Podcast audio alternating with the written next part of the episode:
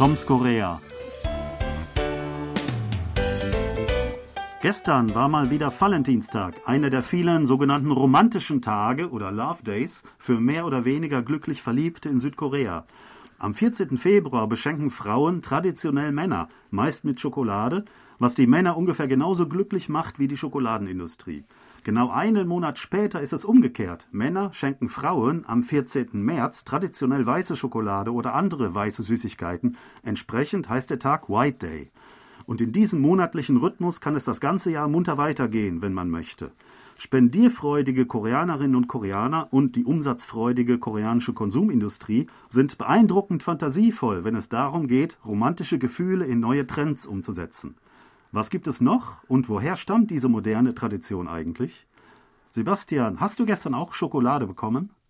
Ja, natürlich habe ich bekommen. Also meine Frau und auch meine Töchter, die organisieren immer etwas Leckeres für mich jedes Jahr. Allerdings äh, wird das natürlich auch geteilt. Also ich darf das nicht alles alleine essen. Also anderen schenken, an sich selber denken, ist das Motto dann. Ja, und dann einen Monat später revanchierst du dich auch? Dann revanchiere ich mich natürlich und krieg auch was ab davon, von dem, was ich geschenkt habe. Also das ist einfach so für uns ein Anlass, äh, uns gegenseitig leckere Schokolade oder Bonbons zu schenken und das dann gemeinsam zu genießen. Ja, da ich nur drei Söhne habe, ist das mit dem gegenseitigen Schenken so eine Sache. Aber ich beschenke mich auch gern selbst ab und zu mit Schokolade, auch außerhalb dieser besonderen Tage. Ähm, es gibt ja auch noch einen dritten berühmten Tag, der dann am 14. April äh, stattfindet. Ähm, kannst du dazu etwas sagen? Ja, das ist der ähm, Black Day. Da isst man Jajangmyeon und zwar diejenigen, die an den zwei Tagen davor, also White Day und Valentinstag, nichts zu feiern hatten, die also Single sind, äh, die essen dann allein diese Nudeln in schwarzer Soße, die wir, glaube ich, schon häufig vorgestellt haben in unseren Programmen und können sich damit so ein bisschen trösten. Ja, ich frage mich eigentlich, was äh, Pärchen in dieser Zeit machen ob die sich dann an diesem Tag äh, jeweils einzeln in verschiedene Restaurants begeben und dann jeweils einzeln Satangmyeon essen oder vielleicht auch zusammen. Ähm, ja, wie gesagt, äh, Koreaner sind sehr kreativ ähm, bei der Auswahl und bei der Benennung dieser Tage. Also am 14. eines jeden Monats, äh, 14. Mai, 14. Juni und so weiter, gibt es immer einen äh, besonderen Tag. 14. Mai ist zum Beispiel äh, der Rose Day. Ähm, entsprechend soll man dann natürlich Rosen ähm, verschenken. Ähm, interessanterweise hat meine Frau genau an diesem Tag Geburtstag. Bis jetzt hat sie das allerdings noch nie äh, so wirklich in Verbindung gebracht. Ähm, ich hoffe, ähm, dass sie, äh, selbst wenn sie diese Sendung hört, jetzt nicht auf die Idee kommt und nächsten Mai tatsächlich einen Strauß Rosen verlangt. Ja, und wenn, ich glaube, da, das, da kannst du darauf eingehen, auf diesen Wunsch. Äh, ja, dann gibt's noch viele weitere Tage, von denen ich aber noch nie was gehört habe, um ehrlich zu sein zuvor. Also Silver Day gibt's da, da kann man sich Schmuck schenken. Ein Green Day, da geht man ins Grüne raus, ja, macht einen Ausflug. Also da, da ist man wirklich erfinderisch.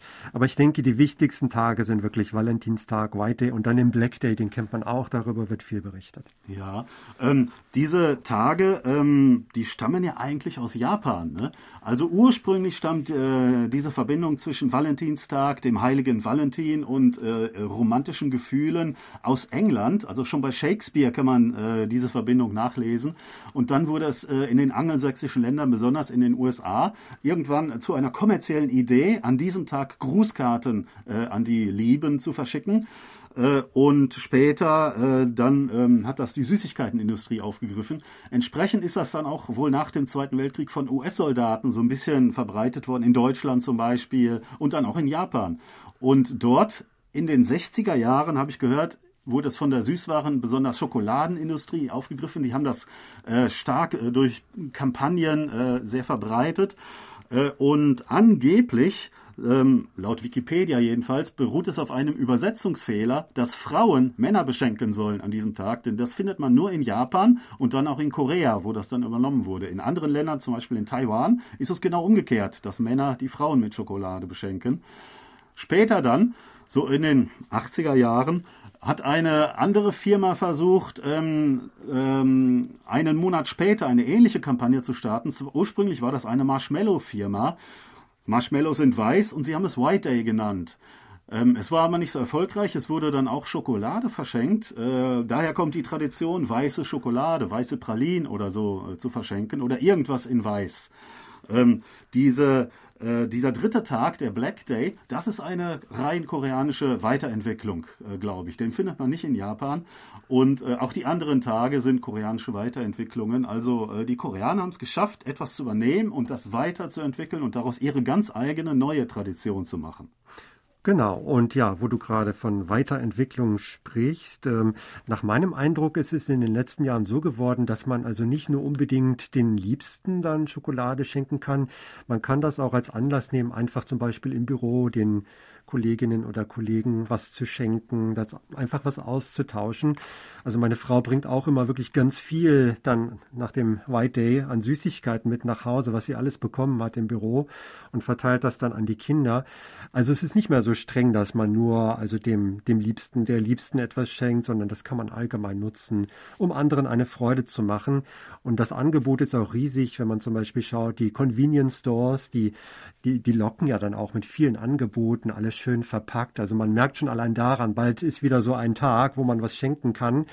Und ja, viele greifen einfach zu und äh, machen jemandem eine Freude. Ja, was genau man da schenken muss, da muss man einfach nur die Augen offen halten, was gerade im Angebot ist. Dann hat man ungefähr schon äh, das Richtige äh, zur Auswahl. Ja, wir wünschen, dass Sie auch immer das Richtige auswählen und sagen auf Wiederhören bis nächste Woche. Thomas Kuplinski-Reh. Und Sebastian Ratzer, auf Wiederhören.